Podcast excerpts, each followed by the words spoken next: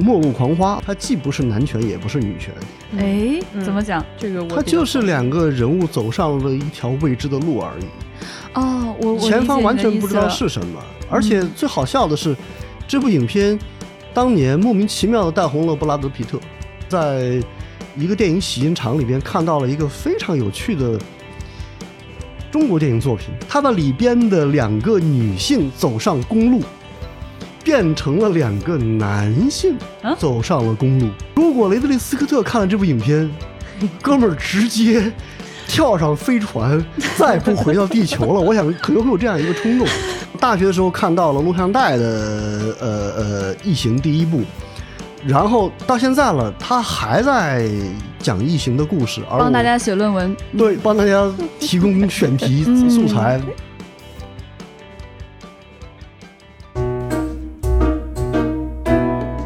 大家好，这里是未来事务管理局和喜马拉雅联合打造的丢丢科幻电波。今天这一期是星际茶话室，我们今天的主题仍然是我们最爱的雷德利·斯科特。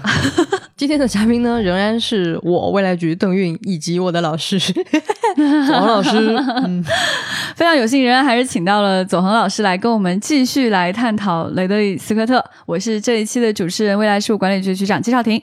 左老师跟大家打个招呼吧。哎，听众朋友们好，我是左恒，老雷的粉丝。那左老师还有第三个关键词吗？我本来该说宏大，但是我想改一下，改成庞大，因为我想到了在二位的激发下，另外一些呃怪异的事情。就是我们今天聊，嗯，雷德利·斯科特呢。一方面再躲的话不好意思了啊，我们作为未来局嘛，躲开这么一个大咖不合适。另外一方面呢，是因为我们有这样的一个欲望想表达它。对。呃，而之所以延迟这么久呢，就是我刚才讲到的，说它它庞大。当我们讲宏大的时候呢，我们会马上把它放向一个正向的东西去描述它。嗯。当讲到庞大的时候，我们就没办法去摸到它了，它像一头太大的。远古的猛犸象一样，呃，以至于我要讲到下拜一个作品来谈为什么它是庞大的。这部作品呢，叫《末路狂花》，那其实是两个女孩的名字，塞尔玛与路易斯。所以这部影片问世之后呢，在学术圈里边就引起了一个有趣的争议，就是它到底算不算是一部女权主义的电影？嗯，讲了两个女性。被男性伤害，走上了不归路，最后甚至决绝的宁可对坠落向这个悬崖大峡谷，也不愿意回到社会的制裁或男性的秩序当中去。很多人特别高兴，说简直这就是一个女权主义论文的绝好标本。而另外一些研究女权主义理论的人就说，这完全不是女权主义。嗯，他。一定程度上边仍然是站在一个男性的立场上边的，然后呢，我自己这个人呢，因为学术做的不是很好，我就一直在游离，我到底信谁？后来就变成了，如果是北大的一位女性学者主持这场会呢，我就说嗯嗯，女权的；另外一个我们单位的男性学者主持这场会呢，我就会说对啊对啊，不是女权的，是男权的。直到后来我慢慢的自己年纪大了之后，我可以厚着脸皮说这件事情了。它既不是男权，也不是女权。哎，怎么讲？这个它就是两个人物走上了一条未知的路而已。哦，我前方完全不知道是什么。而且最好笑的是，这部影片当年莫名其妙的带红了布拉德皮特。嗨，他在里边演了一个专门骗女性的家伙。对，但是他在里边演的太过性感，是呃下流，以至于很多女性。哎呀，百爪挠心的喜欢上他了，这又是另外一个奇怪的后果。所以我的意思就是，雷德利·斯科特他的很多影片所引发的，呃，无论是学术圈还是影迷圈还是 DVD 界，这些 这些这些事情都是没法没法去掌控它的。是的，是的，是的，真的是这样。包括塞尔玛·路易斯这个片子，我当年在学校图书馆里边，在一个老师一本。正经的讲解之后，他怕我们看这个片子学坏啊。讲解完之后，过了大概没有一年的时间，我在一个电影洗印厂里边看到了一个非常有趣的中国电影作品，它是还是香港和大陆当年合拍的，由一个当年的著名的动作明星来主演的。抱歉，片名和这个动作明星的名字，对不起，我全忘了，我才不要记得。才不要一个完全在结构和细节上边仿照着《末路狂花》产生的一部作品，只不过更加有趣的是，它把里边的两个女性走上公路。变成了两个男性走上了公路啊啊！原作里边所有的暴力、欺骗和性有关的元素，就好像一个古怪的镜子一样，完全反转了。哎，非常温和、滑稽啊！它复刻到什么程度呢？连布拉德·皮特一个非常挑衅性的一句台词，他也要复刻一遍，而复刻以后非常符合社会主流价值观，啊，无比古怪的一部作品，我无法想象，你无法想象吧？就是。如果雷德利·斯科特看了这部影片，哥们儿直接跳上飞船，再不回到地球了。我想可能会有这样一个冲动。我想说的是什么呢？就是。如果我们把雷德利·斯科特看成是一个种子，刚才我们其实已经提到，就是他激发了多少人续作、衍生、平行等等各种各样的创作，有多少人需要给他交一个知识产权的原种子的费用？但是还有很多就是你不可想象。就刚才像我说到这个，我估计绝大多数人听了之后都很懵，说真的有这样东西吗？我发誓，我不但看到它，还是个胶片版。我去。对不对？所以你能想象雷德利·斯科特他他的庞大是什么样子的？嗯，我我特别想接着左老师对《末路狂花》刚才的那个问题来来呼应一下，就是呃，为什么我觉得大家就是雷德利·斯科特特别擅长扔个东西在这儿，然后你们爱怎么说怎么说，走了，就是大家在那边争论啊，女不女权？其实。我个人的观点上，我觉得可能从你要从创作者的出发意图，我觉得老雷肯定没想好，我下一步要拍一个女权主义电影。我觉得他根本就没有想这个事儿。我觉得对他来说，他的创作初衷应该就是感受到了女性在这样一个状态下，在这样一种男男性的秩序之下，他们可能会面临的某种未知和某种束缚，以及他们做出了最后的自己的选择。我觉得从创作的出发点，他肯定没有故意要。这跟现在很多导演不一样，我现在挺烦的。你现在感觉到很多人就是故意说好，我们开始做一个 LGBT，OK，好，我们开始做一个女性主义，然后就它变成了一张标签，一张争争议之类的。对，就是很刻意的在要贴标签。但是我真的是，我觉得反而那个类似的是，我没有要，我只是想要说这个故事。但是我觉得它可能成为了女性主义电影或女权主义电影的一种素材，就是你可以去针对它进行某种。呃，讨论或者界定，但是我不太喜欢界定的这种方法，因为我觉得女性主义或女权主义本身的定义也在不断的变化，它的边界也在不断的有一些就是变动，所以，所以我觉得这就是有意思的地方，就是他扔了一个东西在那，然后呢，话题说的。对，你先说完，然后呢？对，然后他就既不想辩解，也不想参与你们的讨论，对对，他就是放在那，然后就走掉了。我要去做下一个片子了，拜拜，各位。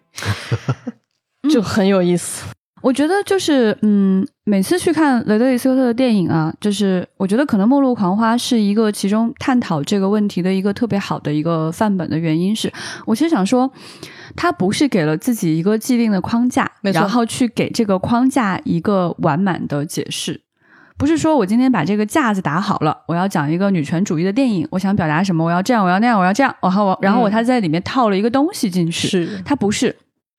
它是是一把锋利的手术刀，它切到一个东西里面，切开来说：“哦，让我们看看里面是什么样的。”嗯嗯，所以这就跟很多说我想去探讨女性的电影，然后进来之后我刻意的引起争议，两边也能吵很多年，它是不是女权主义的电影？这种设好的套给大家是完全不一样的。他在很多电影处理的时候都是这样的一种做法，对，而且我觉得他。包括他们家啊，他们全家对女性的看法，我觉得还有一个参照系就是那个《傲骨贤妻》。嗯，呃，《Good Wife》《傲骨贤妻》一直是一个我躲避了很久的剧集，因为看这个名字就有一种啊的感觉，是大女主吗？特别迷什么傲骨贤妻啊，就是翻译的也是一头雾水，对，感觉是那种家庭抓马剧那种感觉，但完全不是。对，他也不是单纯的说，我就是想要塑造一个所谓大女主啊，所谓的一个什么独立女性啊，怎样怎样，我就是非要给你看她在社会中的困境啊，什么都不是，但她恰恰都回应了这些问题。是她这里面表达的这个女性太特别了，她面对的困境，她可能产生的这样的一种反抗，她的成功，她的失败，都在这个剧集当中。这东西它太容易拍垮了。啊，他太容易拍恶心、拍狗血了。没有拍了很多季都坚持好了，她的所有价值观，她这个女性她当中的每一个选择以及镜头想要给你呈现的选择，你没有一处想骂人，太难了，对不对？太难了。所以，所以刚刚两位在讲到说这个片子它到底想要呈现什么问题的时候，我那个感觉就是，这辆车开出去，就像这个刀，它切进了这个社会的里里外外，然后你看到了很多的切面，那看到了很多的问题，嗯。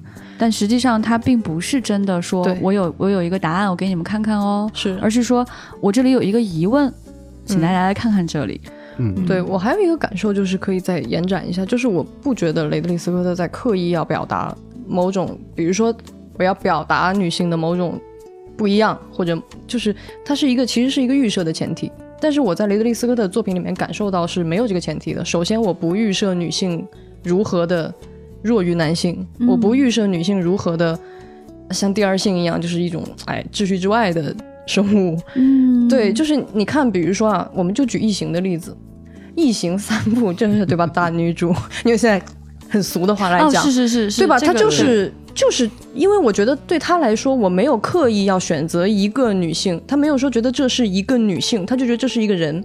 没错，没错，他恰巧是个女性而已吗？嗯，对吧？因为在过往的，其实他拍异形的那个年代，七几年，其实，在科幻片里，女性仍然扮演着尖叫的角色，然后啊，然后等惊吓，然后花容失色，等我们的主人公去解救她，保护她。对，但是在他这里。最最硬的活到最后的就是这个女性，但是她又不是那种去性别化的，比如说很男性，嗯啊，让这个女性故意显得很 man、很很壮。她的一切的能力是她自己与生俱来的，也没有穿着红裙子、长靴子来展示性感。对，不需要，就是所以到最后你看到她那种温柔，那个橘猫跟她一起活了下来，然后她抱着那个橘猫那一刻那种那种柔软，你都会觉得真实且感动。我觉得这个可能也跟雷德利·斯科特自己的嗯背景、家庭背景有关系。就是他是三七年出生的人，然后他的童年就是在二战当中度过的。他的父亲是一个军官，所以在他的童年非常的漂泊吧。然后也没有父亲，就是他母亲一个人把他们家里几个孩子就就带大了。就是雷德利·斯科特自己说过，他母亲就是那样一个很强势的女性，就是掌掌控一切。就是所以在他的。这种认知的感受里就没有先去区别说，OK，你是男的，你你厉害呀，你是女的，你你弱，他就觉得这一切就是一个女性应该有的勇敢、坚毅、伟大、果敢，然后这些品质为什么女人不可以有？所以我觉得这是非常重要的，对，也是我爱他的原因。就我觉得他不刻意，我也很烦那种故意要表达女性如何如何。的，对，对。哦，补充一点就是，呃，《傲骨贤妻》这个剧集，它应该主要是做的是呃制作、呃监制，嗯，对。然后他的弟弟应该是重要参与了这个作品的，他弟弟叫托尼·斯科特，托尼·斯塔克，脱口而出史塔克。对对对，所以呃，他们全家还是蛮才华横溢的，而且其实，在《异星灾变》里面，他拍完两集之后，后面紧接着他拍的是他的儿子卢克斯科特。对，卢卢克其实是后面几位导演当中接的比较稳的一位，他其实还是能够理解父亲要去表达什么内容的。好了好了，我们不不不不踩其他的小，不踩不踩，没有在踩。我主要想说，他们全家真的非常才华横溢，嗯，而且他们全家给出的价值观真的令人舒适。嗯嗯，其实大家如果看他弟弟作品的话呢，很有意思，就是也很有特点。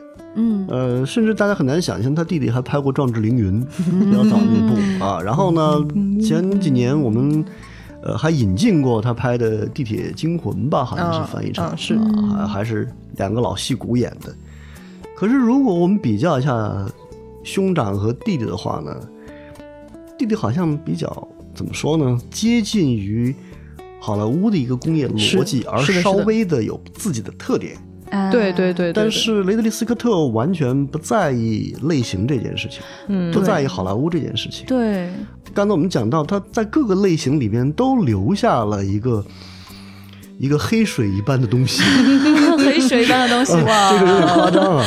我但确实是有这样的感受，就是你又绕不开，它又特别的有存在感。是啊，这时候就还是又回到了刚才我联想到的，说他为什么会写出莎士比亚那样的一段台词来呢？就是莎士比亚，其实你看一下也是悲剧、喜剧啊，悲喜剧，他他就可以自由的在这边走。对他来说，只有一种戏剧性的或者说故事性的人性的东西，他无所谓。嗯，而且我总在想。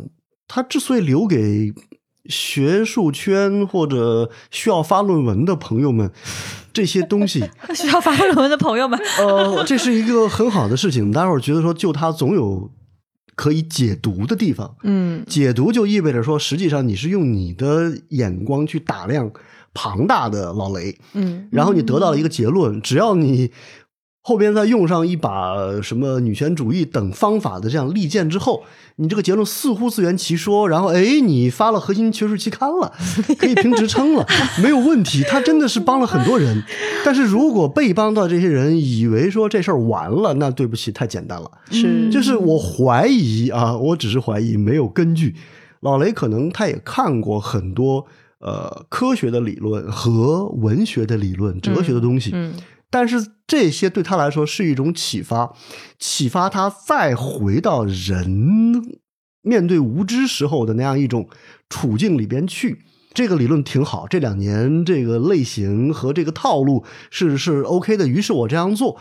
那么这时候他的这种拒绝，包括刚才也讲到了，他拒绝那种古典讲故事的那种方式和故事原型的诱惑，因为那种很容易。对，是他拒绝了这些之后。像刚才局座说的，他仍然好好说话的跟你说，在没有这些标签的时候，故事可能是这样的，对，人可能是这样的，哪样的，你去看看影片感受一下就好了。嗯，所以他就又回到了一个贴标签的阶段。就是今天，如果我最后说的话，我会说。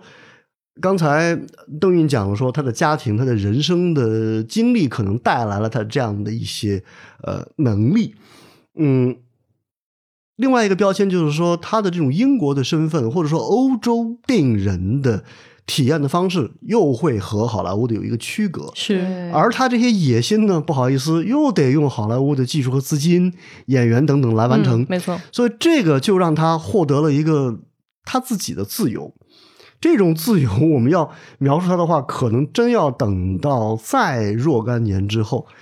一说到这儿，我就有点绝望。你想，我上大学的时候就开始知道有这么个家伙，他就已经是在壮年阶段了。对，哎，呃，然后呢，大学的时候看到了录像带的，呃呃，异形第一部，然后到现在了，他还在讲异形的故事，而帮大家写论文，对，帮大家提供选题 素材。所以我们就不知道说，当我声音更加沙哑，被更加垂垂老矣，以至于需要得到黑水来改变自己命运的时候，他在干什么？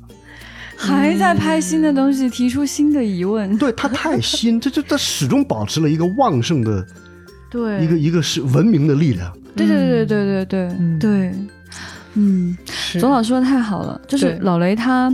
有打破这个框架、打破标签的这样的能力，就他知道的东西太多了，他才知道什么仅仅是标签而已。对你以为的答案，在他看来就是轻轻拂去的蛛丝。我突然有一个特别搞笑的想象，就是他在走过红毯的时候，周围各种媒体啊、影迷啊，呃，包括学术圈的人如我呀。拿着一个小的这个便贴，哎，老雷，你等一下，你帮我贴一下。老雷啊，签个字，啊丢掉，丢掉，丢掉。上面似乎都有他的签字，但是所有的标签，他最后仍然整洁的，像汉尼拔医生一样优雅的跑进去，不理我们了。对，太有意思了，太有意思了。但是刚才您没有说完，您要伤害我的是，哦，山海我把这事儿给忘了。对，你见过他啊？对，只是只是见到他的真人，就是想想伤害你的点，主要是我见见到他的真人，而且我们局墙上有一个镇局之宝，对，签名海报，签名海报。所以听众们，你们就知道了，说在我们听到这些信息的时候，这个局里边充满了各种奇怪的科幻的东西。实际上，我并不是在地球上面完成的这个东西。嗯，对，我觉得。我特别想再补充一个，我对雷德利·斯科特为什么那么喜欢，就是综合上述他刚才的各种能力，包括拒绝标签的能力，包括拒绝很多诱惑的能力，以及那种深厚的文明的东西，所以就可以回到说，我觉得，我觉得他做东西的那个高级感，其实来自于他不起范儿，不瞎起范儿。嗯，我觉得很多做科幻的人就是特别爱起范儿，就是。啊，就是一上来就要那样，然后音乐要那样，光要那样，镜头要那样，然后就是哇丢丢丢，就感觉就特，然后就觉得那个特别科幻。就是我觉得这个就是很表面大的一个误区。嗯，所以雷德利·斯科特，我们来看看啊，比如说我们讲一些特别细节的例子，他的科幻其实是非常有古典感的，对，或者说文明感，但是这个东西反而让他的科幻显得更高级、更科幻。对，更科幻。为什么呢？因为科幻有一个诱惑。就是你在表达的是某种不同于现在的现实，你要一定要给人某种惊异感，要给人惊奇感。但是惊奇感的表达，有的时候你一过那个度，它就会很 low、很奇怪，而且观众 get 不到。也就是说，我认为惊奇感的表达，其实有的时候需要一个坐标，这个坐标是一个观众能够。有体验、有感觉，知道你在干嘛，然后他从里边读出了那个惊奇感，这种时候往往更有味道。我就举一个例子。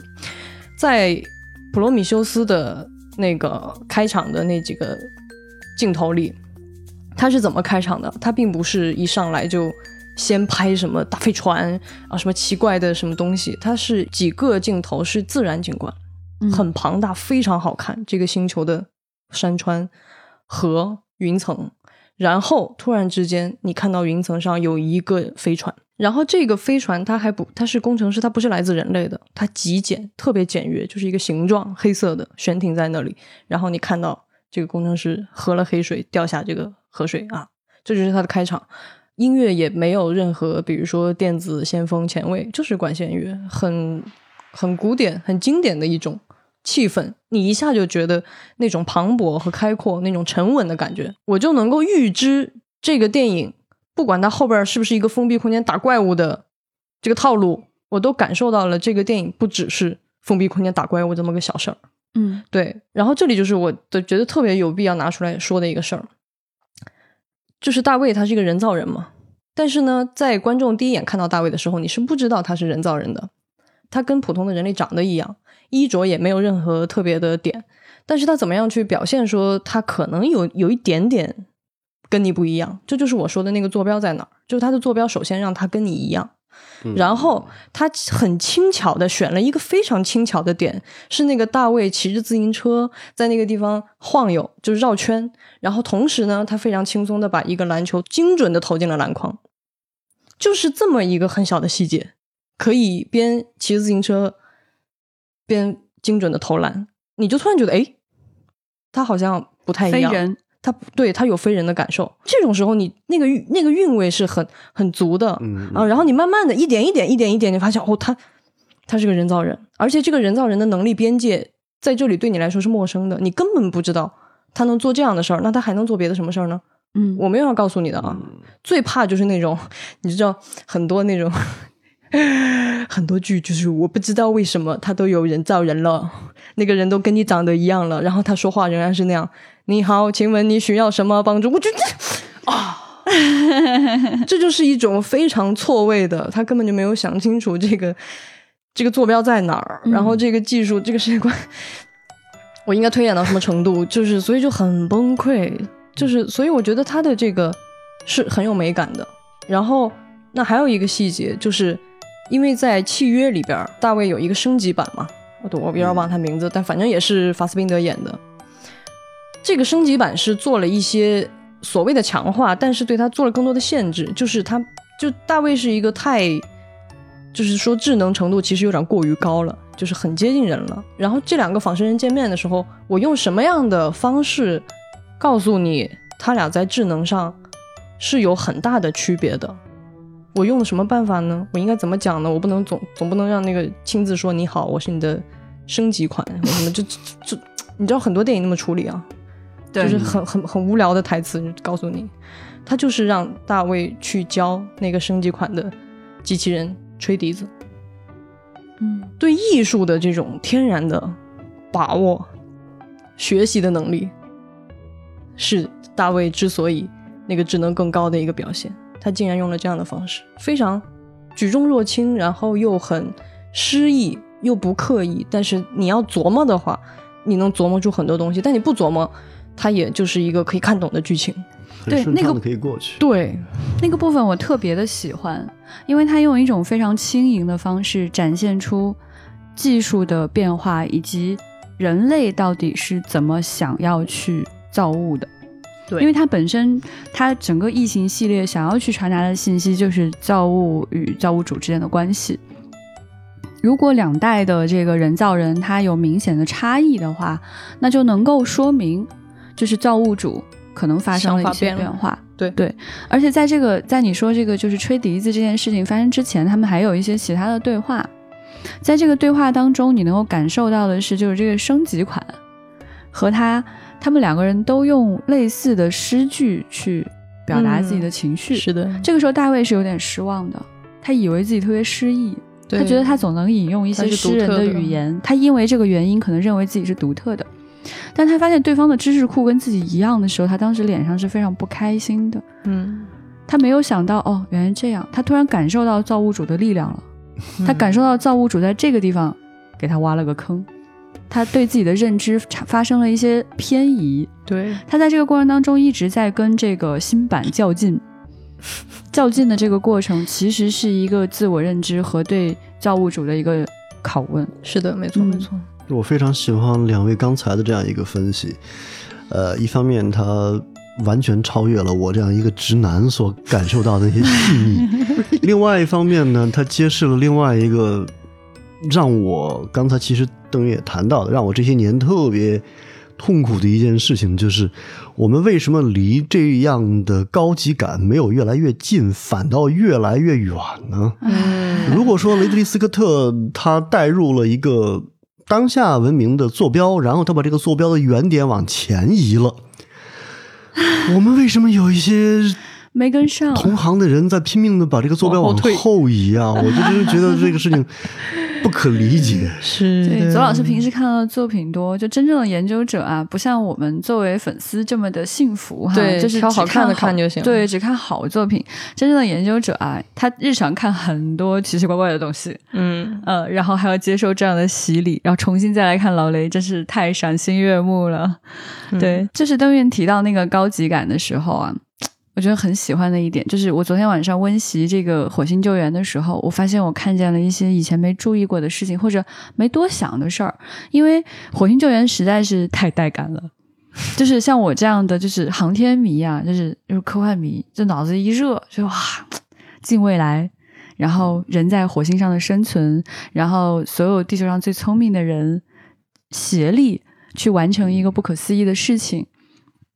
而且中间有一些非常燃的这个点哈，是怎么一点点去解决问题的这样的一个过程。他本来以为自己已经一帆风顺，哈，就突然咔嚓一下出了一个重要的、严重的这个事故，他的土豆都没了，他可能活不了那么久。这个时候必须改变计划的时候，到底是怎么来解决这个问题？嗯，然后在这个呃站在他们这一边的领队和这个 NASA 的主任之间也有一些对话。嗯，就是这些东西当时就啊。忽略过去，因为太太热血了。这次仔细看的时候，发现他有一些很希望在这个影片当中产生更多层次感的内容。比如说啊，他这个呃，NASA 当中有一个这个比较站在他们这这一边的这个领队，他就跟这个主任说说，觉得这个还是应该去救他们啊。主任说：“你想想看，我们是有机会把剩下的五个人安全带回来的啊。接下来的任务还要继续的，这个是。”我们这个整个这个事事情是比一个人要大的，嗯，这个人就说不是，他就说不是，没有然后了，这一段就结束了。哦，他说不是，哇，那个余味太强烈了。什么到底是 bigger？什么东西更大？是今后人类的航天能够去再做更多的事，是让更多的人回来更大，还是你能够倾全球的力量把一个人带回来更大？到底什么东西更大？嗯，这个问题就放在这儿了，太掷地有声了。在后面，你看到就是中国愿意主动伸出援手，主动哦，主动伸出援手，说我们一起把他带回来。啊，当时那一段我就没仔细看，我就觉得哇，我们一起救人特别热血。但其实当时陈述问了一个问题，说那我们就放弃自己的计划了。其实他背后是有牺牲的，嗯。啊，这一点我当时没有太意识到，我就觉得是啊，世界人民大团结万岁那种感觉，我我就没有注意听到这个内容。其实它里面是有一个这样落差是有存在的。然后到后面呢，老雷想给你呈现什么是更大的时候，他有一些画面，其实正常人已经不这样看电视了啊。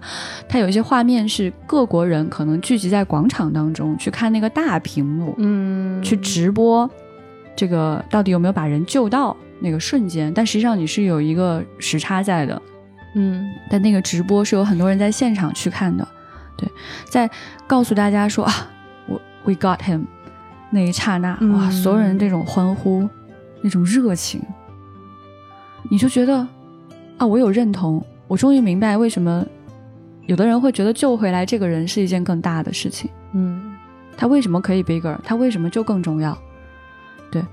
然后没完哦，老雷没有讨论完哦。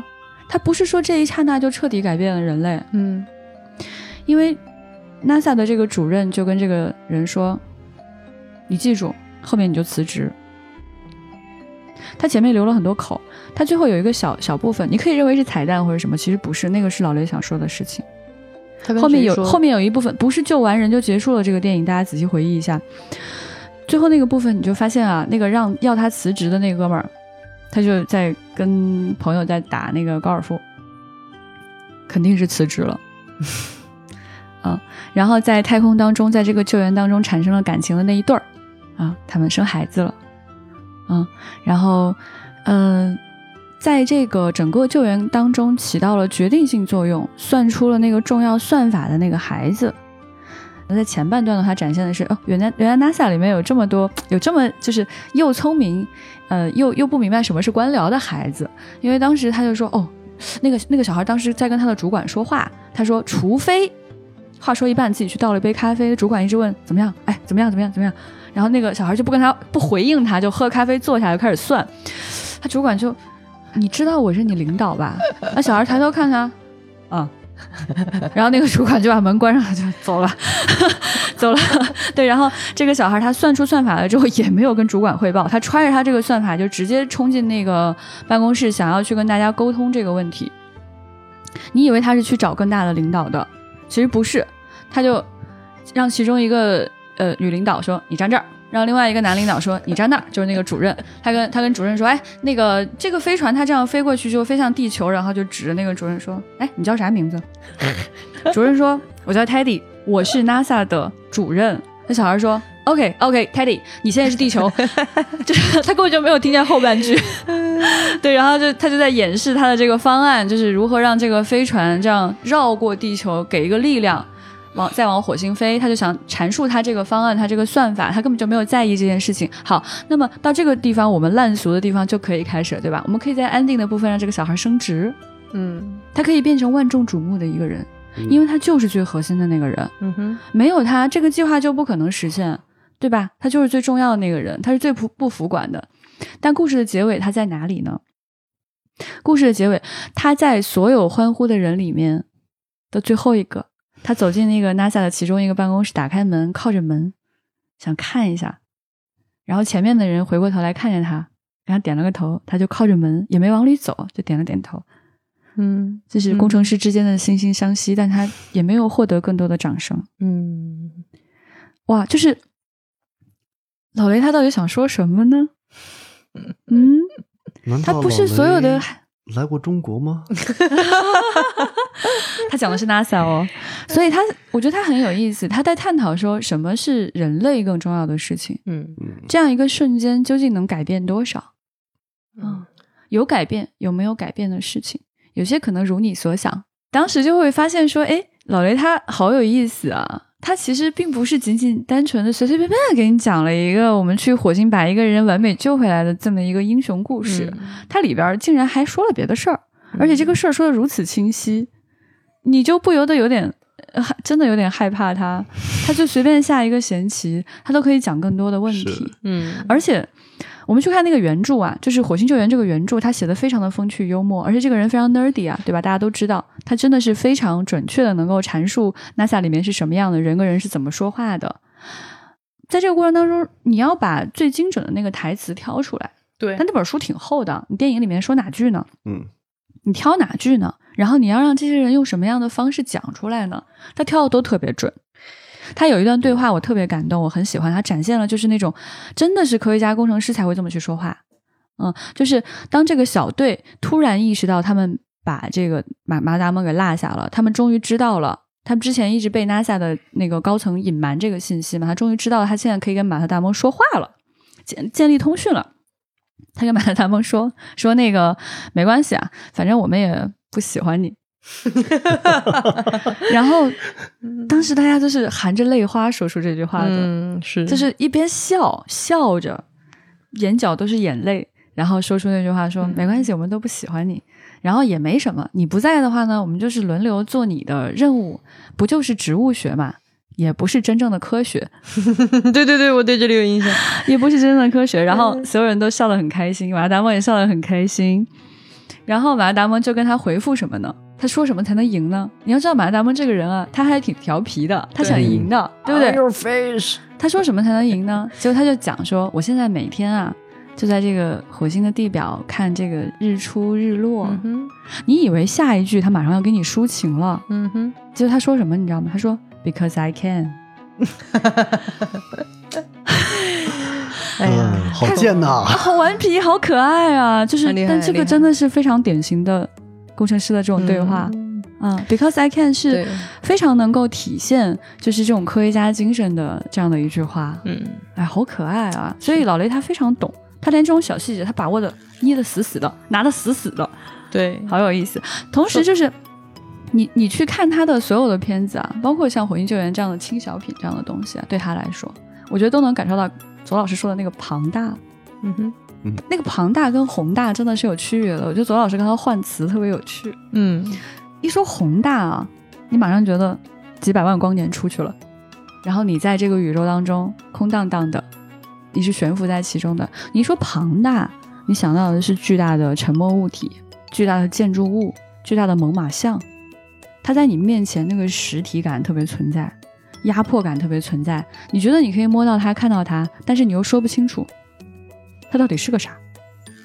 对我，我觉得提到老雷的这种准确，以及他如何从庞大当中提炼准确，就可以推荐一个他的一个非常有意思的作品，是二零零一年有一个作品叫《浮生一日》。这个作品好玩在哪儿呢？它是其实是那个 You YouTube 这个视频网站发起的，请了雷德利·斯科特和凯文·麦克唐纳。凯文·麦克唐纳是呃美国非常重要的一个纪录片导演。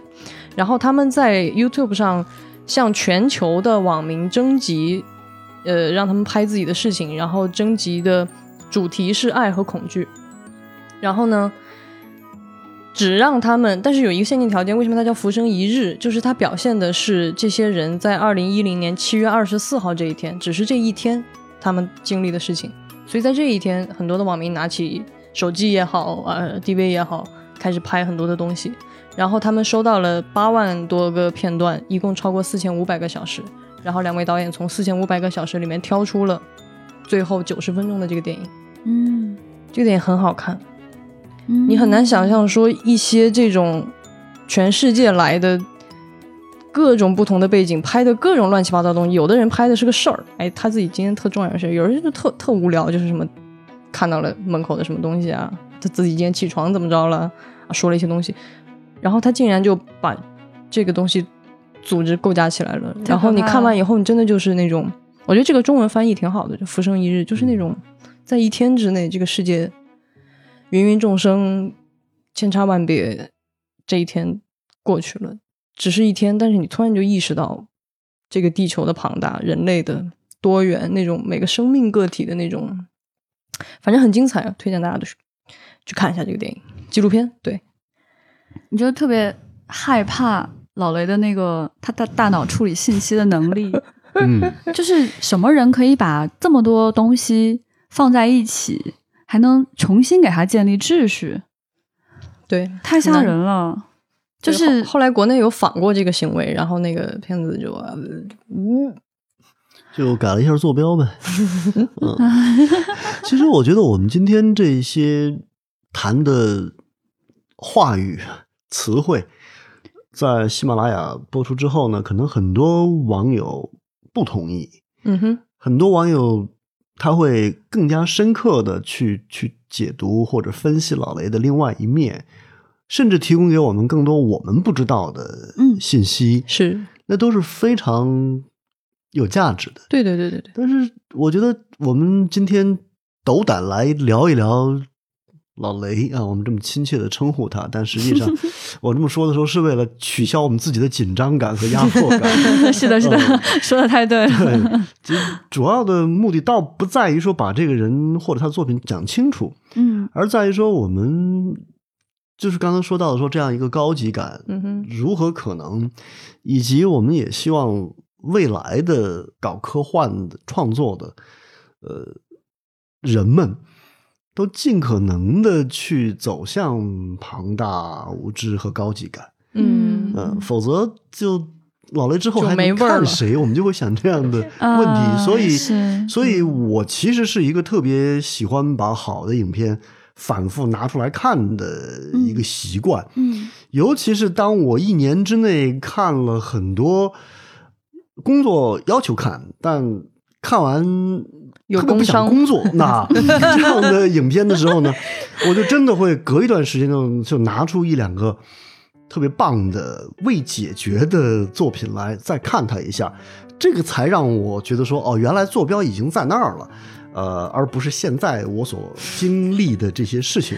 就从这一点上讲呢，老雷确确实实就是一个我仍然会期待他下一部作品，呃。带给我们这样的一个新的谜题、新的未知的无知的这样一个状态。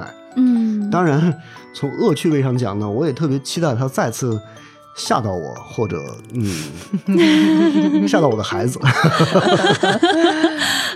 特别感谢左老师可以给我们一个契机，来聊他。其实因为太喜欢他了，太希望能够跟大家去表达他的好了。所以在尝试斗胆去描述它。我在描述它这个过程当中啊，既感觉到就是跟两位聊天非常愉快、酣畅淋漓，同时又感觉到我觉得好像说什么都是没用，都是苍白的。就是会觉得说你说的很多东西不为他加一分，不为他减一分，那倒是这样说，是吧？是是，就是其实他有一个习惯哈，他从这个《银翼杀手》之后，他就不去看影评了。对你，你你初听这个八卦，你会觉得哦，好任性的一个。青年导演是吧？不是这个意思哦，不是这个意思。当你把他的更多作品看完了之后，或者说你更多的去不停的去回味他当时的那个作品，以及当时影评人可能提出的一些反对意见的时候，你就理解他为什么不需要去看影评。嗯，他有很多别的事情也可以去做，他有很多对自己评价的坐标系。我觉得他也一定程度上来说，他可能真的非常了解自己，也了解观众。也了解自己想要去传达的这个东西，特别庆幸的是，他年纪很大，但是仍然是壮年的感觉。他的创作仍然旺盛，仍然像孩童一样去开心的去做一件事情。就是像这个纪录片当中有展现，他在做《普罗米修斯》的时候，很愉快的跟美术师一起在画异形。就是不同的生物跟这个黑水结合之后，异形可能的形态，以及异异形不断从幼态进化成成型的这个成熟态的这个过程当中是怎么来变化？他在设计这个东西。嗯，那里面就有在采访这个年轻的这个设计师，突然看见雷利斯科特走进来了，他好好惊讶，好激动，然后雷利斯科特坐在了他的旁边，然后就用他的电脑 跟他一起搞设计，然后。他他简直没有办法形容自己的心情，对。然后他们在做完这个设计，就贴了满墙都是嘛，就有很多东西。然后老雷他把吉格请过来，他给他好好开心啊，他他跟一个小孩儿一样，跟一个孩童一样，他在给吉哥介绍，你看我们弄的这个，你看我们弄的那个，你你看看这个，吉哥说，嗯，这个很像是我做的，嗯，那个好，那个好，你你就觉得雷伊斯科特好开心，他的那种快乐发自内心的，他表面上好像还是很冷峻的样子，但是他的眼神出卖了他。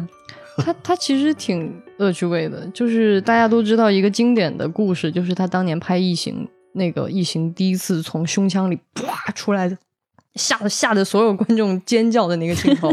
他当时拍的时候，其实他根本就没有告诉几位在场的主角，接下来这个戏会这样，他就完全没有说，对他就是。说啊，可以考一下，我们下一场戏就拍这个，你们在哪儿？巴拉巴拉巴拉。然后那几个主角就在那儿，然后真的那个东西唰出来的时候，所以那些演员的反应都 特别的真实。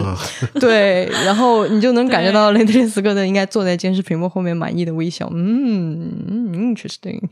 对对对，我觉得他是非常喜欢这种真实感的。他在 播他在拍《普罗米修斯》的时候，就坚持要搭实景。对对对，坚持搭实景，然后所有的演员和工作人员，他们就管这个实景叫 stage 舞台。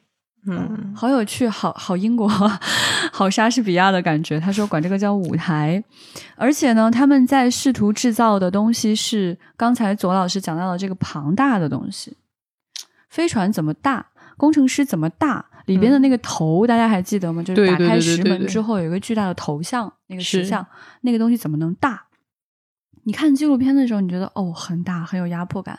那你再回忆一下，在这个影片当中，你看到的东西比那个还要庞大，嗯，是一种巨型的感觉。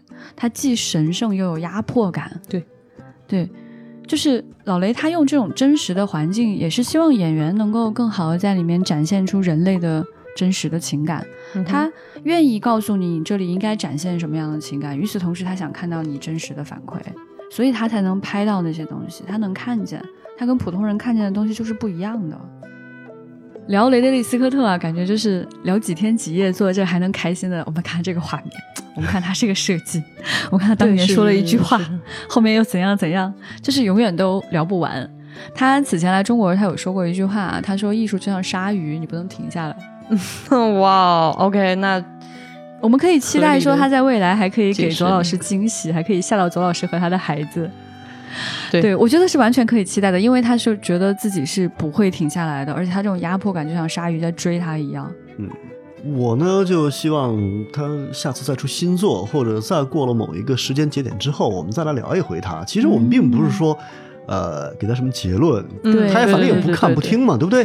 是的。OK，但是我们不这样说，我们自己心里不痛快。哎，是是是。尤其像我这样一个写不出论他的论文来的人，就特别需要有这样的一个场景，把我多年积累的私货、郁闷、恐慌和刺激、惊喜的那种感觉。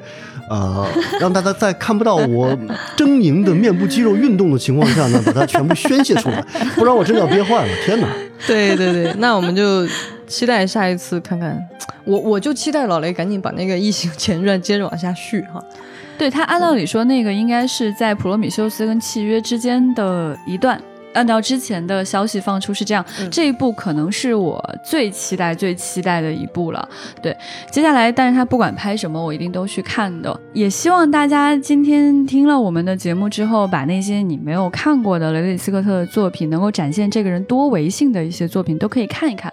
今天没有展开的，比如说还有火柴人啊，还有决斗的人啊等等。我觉得火柴人也是非常神奇的。你会说，那是他拍的吗？是啊，对，就是那几个竟然是他拍的电影吗？看了之后可能。可能会有更多的感受，说作为科，假如你只是喜欢科幻哈，但你看了他其他的电影之后，你就有更多的维度去看待异形，去看待呃《银翼杀手》这样的。作品会让你获得更多的快乐，就像我们没有办法像他一样获得喝酒的快乐，但是看了更多之后，你就会体会到稍微更多一些些的这样的一种感受。那很开心今天可以跟左老师学习到很多他关于雷德利·斯科特的郁闷，希望希望左老师接下来可以积攒更多的郁闷来跟我们分享宣泄。我相信会有的。那今天呢，也给大家会留下一个互动的问题，请左老师来提问。好吧，我有一个非常古怪的问题，就是大家觉得，如果老雷要拍一个中国的科幻的故事的话，他该怎么办？哎，这个问题哎很有意思，所以非常期待大家的回答。大家可以在我们呃丢丢快电波的微信粉丝群，或者是喜马拉雅 app 来给我们留言，以及我们的微信微博都是可以的。优先回应在粉丝群当中的留言。那大家可以加我们的接待员，他的微信号是 f a a 杠六四七，那加上他之后就可以进群啦。好，那今天的节目就是这样了，谢谢左老师，谢谢邓韵，拜拜，谢谢。